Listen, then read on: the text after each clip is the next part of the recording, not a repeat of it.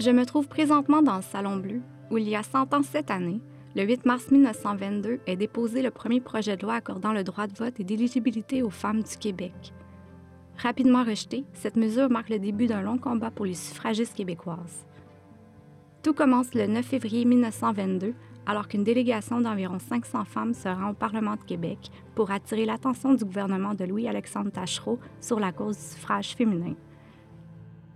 Ces militantes provenant de différents milieux, jeunes et moins jeunes, francophones comme anglophones, unissent leurs efforts pour que les Québécoises obtiennent le droit de voter aux élections provinciales et de se présenter comme candidates. Elles devront attendre près de 20 ans avant d'obtenir gain de cause. Le parcours réalisé jusqu'à l'octroi du suffrage universel que l'on connaît aujourd'hui est une histoire marquée d'embûches, de défaites et de victoires. Des femmes de toutes les classes ont mené cette grande marche pour devenir des citoyennes à part entière.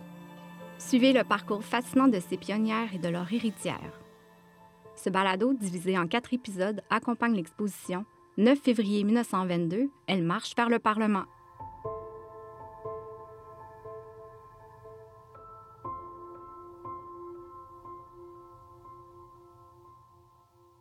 Épisode 4, Marcher vers l'égalité depuis 1927.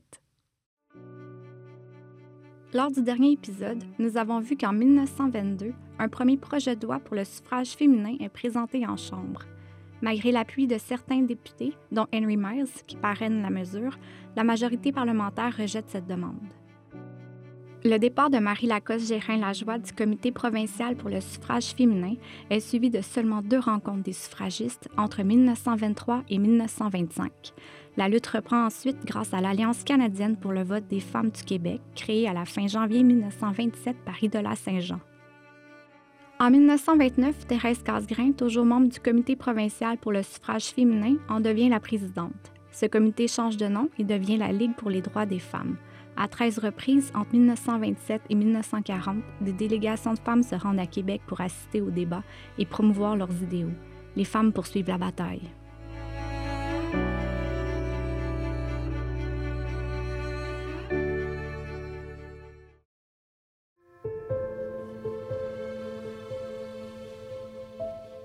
Denise Baillargeon, historienne, professeure à l'Université de Montréal et autrice de l'ouvrage Repenser la nation, l'histoire du suffrage féminin au Québec. Il faut dire que euh, Thérèse Casgrain et Idola Saint-Jean, c'est deux leaders euh, qui ne s'entendent pas tellement. Là, on dit que les deux femmes avaient beaucoup de, de s'opposaient sur plein de choses, mais euh, néanmoins, donc on, les deux associations vont quand même euh, euh, faire front commun euh, à partir de ce moment-là et pendant toutes les années 30 pour militer pour le suffrage. Elles vont tenir plusieurs actions communes, plusieurs actions conjointes, dont les fameux pèlerinages à Québec, c'est-à-dire que presque à chaque année, à partir de 1927, on va revenir à la charge avec, grâce à un député qui va accepter de déposer une motion en Chambre pour demander que euh, le gouvernement accorde le droit de vote euh, aux femmes. Donc ça, on va faire ça année après année et à chaque fois, les femmes vont venir dans les galeries du Parlement pour assister au débat euh, auquel cette motion-là donne lieu.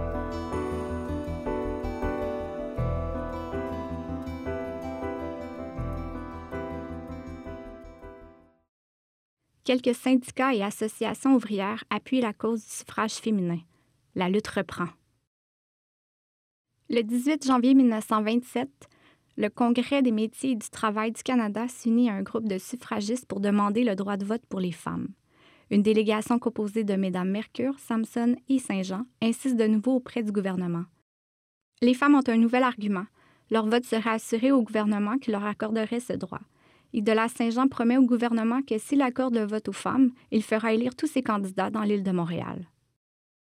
M. Antonin Galipo, ministre des Travaux publics et du Travail, mentionne dans le journal Le Droit du 18 janvier 1927 qu'un tel droit aurait de grands changements dans les codes civils et pénals et que C'est parce que l'on veut bien vous conserver comme fille, comme mère et comme femme que l'on hésite tant à vous donner ce droit de vote qui changerait votre situation.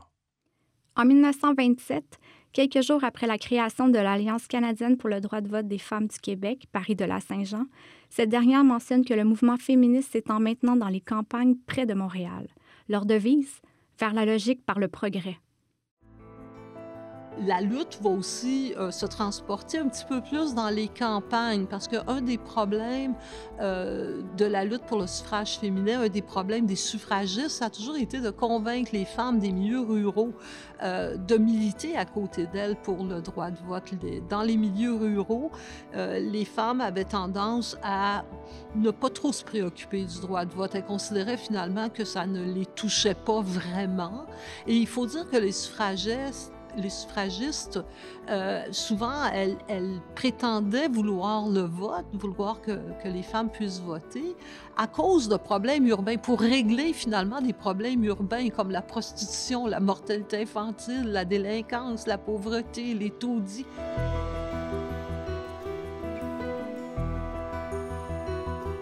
Joseph Charles Ernest Ouellette député de Dorchester lors du débat en Chambre sur le Bill 176, 10 mars 1927. Je voterai contre la motion et je demande à mes collègues de la repousser. Cette mesure n'est pas nouvelle. Elle revient à mesure qu'elle est tuée, comme certaines plantes nuisibles que l'on croit mortes et qui ne cessent de renaître. Il faudrait cette fois lui donner le coup de grâce et lui préparer un enterrement de première classe. Joseph Ephraim Bédard, député de Québec, lors du débat en Chambre sur le Bill 176, 23 février 1928. L'homme connaît mieux la femme qu'elle ne se connaît elle-même. Je crois que les femmes de chez nous ont de meilleures armes que le droit de vote ou de parler de politique pour garder leur mari le soir à la maison. Ce que l'honorable député de Maisonneuve demande et veut créer, c'est l'égalité entre les deux sexes. Et il faut que la femme soit non plus la compagne de l'homme, mais la rivale de l'homme dans tous les domaines. Thérèse Casgrain sur la séance du 23 février 1928. Séance mémorable à l'Assemblée législative. Les galeries étaient bondées. Il y avait surtout des femmes. Du parquet de la Chambre fusaient rire et plaisanterie. On s'en donnait à cœur joie. Tant et si bien que le président de l'Assemblée fut obligé de rappeler tout le monde à l'ordre. Hector Autier, député d'Abitibi, lors du débat en Chambre sur le Bill 162, 27 février 1929. Une des cabaleuses en faveur du suffrage m'a dit Les esclaves ne demandaient pas la liberté eux-mêmes, il a fallu leur imposer. J'ai trouvé la comparaison odieuse, car jamais les femmes n'ont été esclaves, et elles veulent s'émanciper en cette province. Les femmes du Québec ne sont pas des esclaves, mais des reines, les reines d'un monde meilleur que celui de la politique. Mais pendant les années 30, ben c'est ça, Thérèse Casgrain de la Saint-Jean, elles vont parcourir les campagnes, elles vont essayer par des conférences, en assistant à, des foires agricoles et en distribuant des dépliants lors de ces occasions-là, elles vont essayer de convaincre une population féminine de plus en plus large de l'importance pour elles de voter. Alors, la crise économique des années 30 va aussi avoir pour effet de montrer aux femmes à quel point finalement leurs droits sont fragiles. Alors, on pense entre autres à la fameuse motion Franqueur du nom d'un député qui avait décidé de déposer devant euh, l'Assemblée euh, législative de l'époque une motion disant que euh, pour euh, faire en sorte que euh, les hommes aient un, taux de chômage moins élevé, alors sa motion voulait que les femmes ne puissent pas travailler à moins qu'elles fassent la preuve de la nécessité absolue qu'elles dans laquelle elles étaient de gagner leur vie. Alors, on va pendant la crise donc pouvoir faire cette association entre l'absence de droit de vote pour les femmes et euh, la menace à leurs droits en général, de manière générale. Joseph Ephraim Bétard, député de Québec lors du débat en Chambre sur le Bill 190, 5 mars 1930. Le représentant de Montréal-Saint-Jacques avait dit qu'à la suite d'un vote antiféministe, un journal avait déclaré les femmes obtiendront quelque chose de la législature du Québec lorsque la Chambre ne sera composée que de célibataires et de maris heureux. Je crois que cette Chambre est composée d'hommes heureux en ménage et que la majorité de ceux-ci désirent garder leur épouse à la maison. Martin Betty Fisher, député de Huntingdon, lors du débat en Chambre sur le Bill 203, 25 mars 1931. La loi de la province de Québec dans la mesure où le droit de vote est concerné, classe les femmes dans la même catégorie que les personnes à l'esprit fragile, les personnes déclarées coupables d'une infraction, les personnes qui ne sont pas sujets britanniques, les personnes âgées de moins de 21 ans, les communistes et les bolchevistes, qui n'ont pas le droit de voter. Est-ce que c'est juste? Robert Raoul Bachand, député de Shefford, lors du débat en Chambre sur le Bill 153, 20 janvier 1932. Je laisse à l'une de nos électrices à qui je demandais si le droit de vote lui plairait le mot de la fin de mes longues remarques. Comme je lui demandais son sentiment sur la question, elle m'a répondu plaisamment Une jolie potiche de Sèvres ferait bien mieux mon affaire qu'une urne électorale.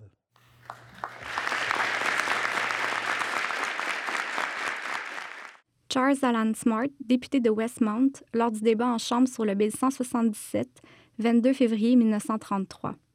Je suis en faveur du bill parce que je suis d'opinion que les femmes devraient avoir le droit autant que les hommes de choisir les représentants du peuple en Chambre. Joseph-Édouard Fortin, député de Beauce, lors du débat en Chambre sur le Bill 170, 21 février 1934. Le démocratisme moderne a déplacé l'axe des valeurs. Il faut donc, si nous voulons sauver du désastre notre armure sociale dans notre province, mettre un frein au flot qui monte et qui menace la clé de voûte de notre société, l'autorité. Et l'émancipation de la femme est une de ces menaces. Robert Raoul Bachand, député de Shefford, lors du débat en Chambre sur le Bill 181, 20 mars 1935. La cigarette et le cocktail sont déjà venus égaliser la femme à l'homme. La politique finirait par l'encanailler tout à fait. Et la femme, elle, est pourtant tout ce qui reste de poésie dans la vie. Il y a trop de renards dans la politique pour y introduire des poules. Maurice Lenoblet Duplessis, député de Trois-Rivières, lors du débat en Chambre sur le Bill 158, 27 mai 1936. Le bill qui a été présenté si habilement par le député de Jacques Cartier propose de donner immédiatement aux femmes le droit de vote. Je ne dis pas que je suis opposé au vote des femmes, car pour le moment, je veux laisser de côté le principe même de la question. Mais la première chose qui importe, dans les circonstances, c'est de réformer nos lois électorales, de purifier, nettoyer la maison électorale, afin que les femmes puissent pénétrer dans un endroit net et convenable.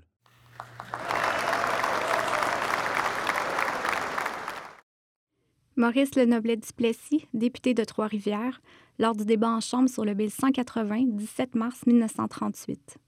J'admets que le tableau d'une belle dans un foyer bien entretenu est très beau, mais les conditions dans la cité de Montréal font la preuve que plus d'une raison plaide en faveur du droit de vote aux femmes. Plus de 287 000 veuves et jeunes femmes qui ont l'âge de voter n'ont aucune représentation provinciale parce qu'elles sont privées de ce droit.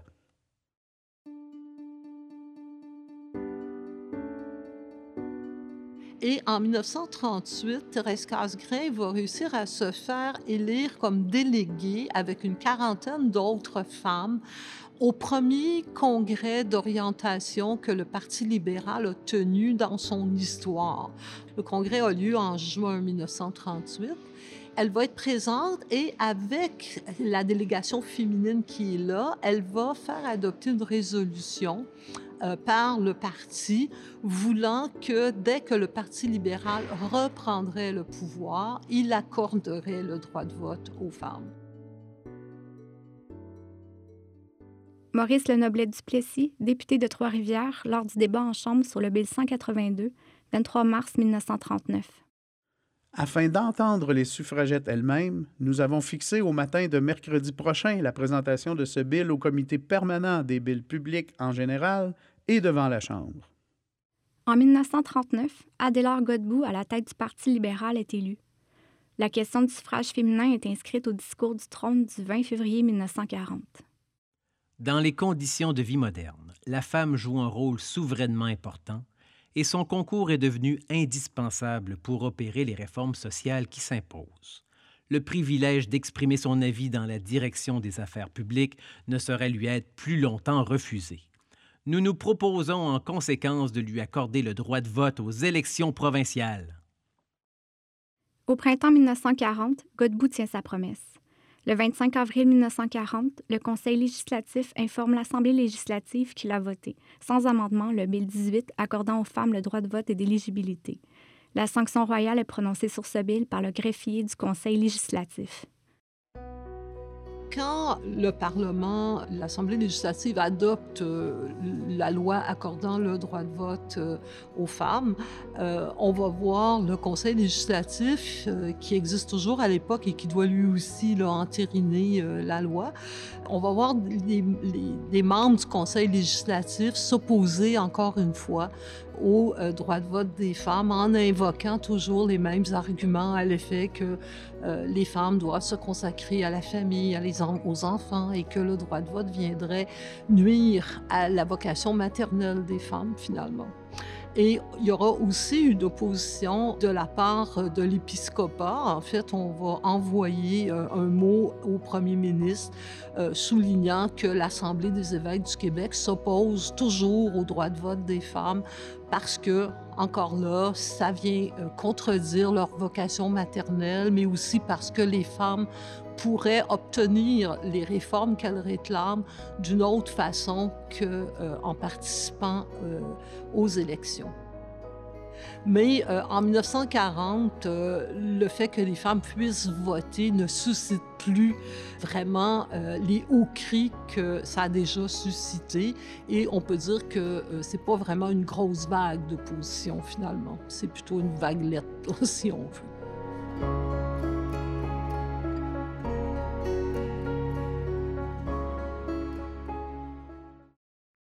Le 6 octobre 1941, pour la première fois depuis la Confédération, des femmes se rendent aux urnes au Québec lors des élections partielles dans les circonscriptions de Saint-Jean et de Huntingdon. En 1947, May O'Connor est la première candidate à se présenter aux élections provinciales, mais ne sera pas élue. Il faut attendre le 14 décembre 1961 pour que Marie-Claire Kirkland succède à son père dans le comté de Jacques-Cartier et devienne la première femme députée. Voici un extrait d'une entrevue de mémoire de député avec Marie-Claire Kirkland qui nous explique sa nomination dans sa circonscription.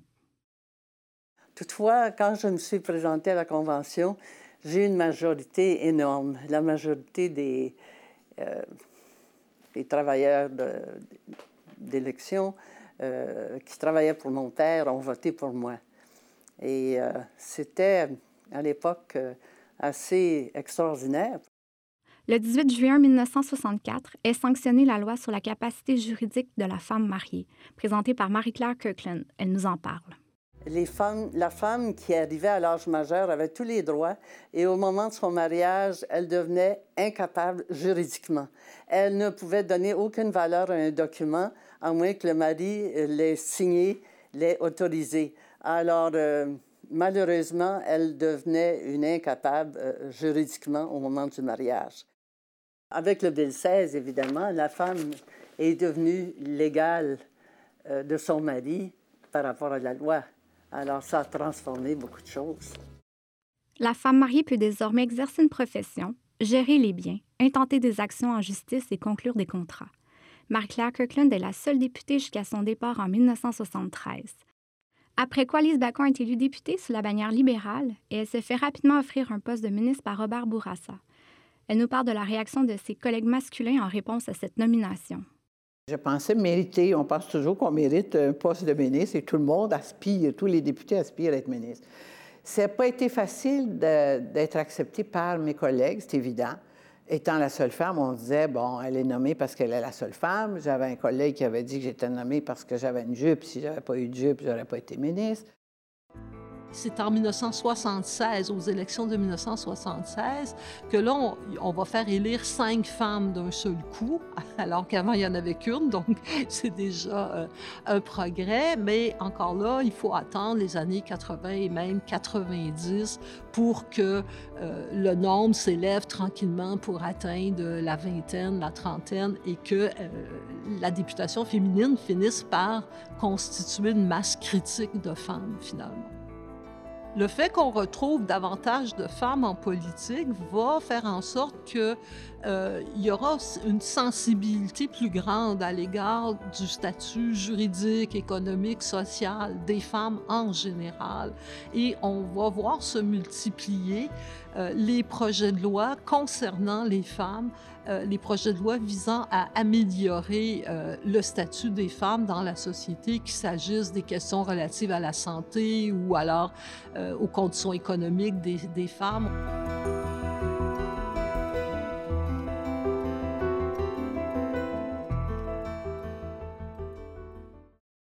Les femmes ont dorénavant le droit de vote, peuvent se faire élire, modifier les lois, mais un groupe reste dans l'ombre. Autant les hommes que les femmes autochtones ne peuvent voter. Le gouvernement fédéral leur octroie le droit de vote en 1960. Le Québec leur concède ce droit le 2 mai 1969. Elle est la dernière province à le faire. Les femmes autochtones ont d'autres batailles à mener. Entre autres, la loi sur les Indiens, adoptée au 19e siècle, leur enlève le statut d'indienne lorsqu'elles se marient à un blanc elles perdent le droit d'habiter de se faire inhumer sur leurs réserves. Cet article de la loi ne s'applique pas aux hommes autochtones.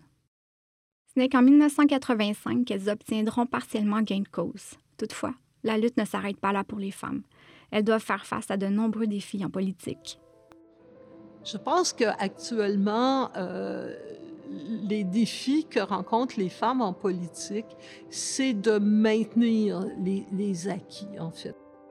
Est-ce qu'il y aura encore plus de femmes à la prochaine euh, Assemblée nationale ou moins? Alors, il y a encore beaucoup d'incertitudes à cet égard-là. Et actuellement, il y a des groupes qui militent pour qu'il y ait euh, une sorte de quota, donc on oblige les partis politiques finalement à présenter euh, un nombre de femmes euh, qui se situeraient là, dans la marge, dans cette marge de la parité, de manière à assurer une meilleure représentation féminine à l'Assemblée nationale.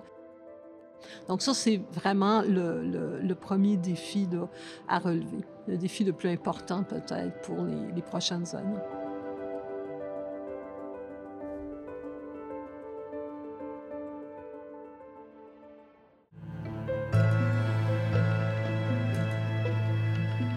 C'est ainsi que se termine ce quatrième et dernier épisode de notre balado, 9 février 1922, Elle marche vers le Parlement une histoire de détermination, de persévérance et une lutte à poursuivre.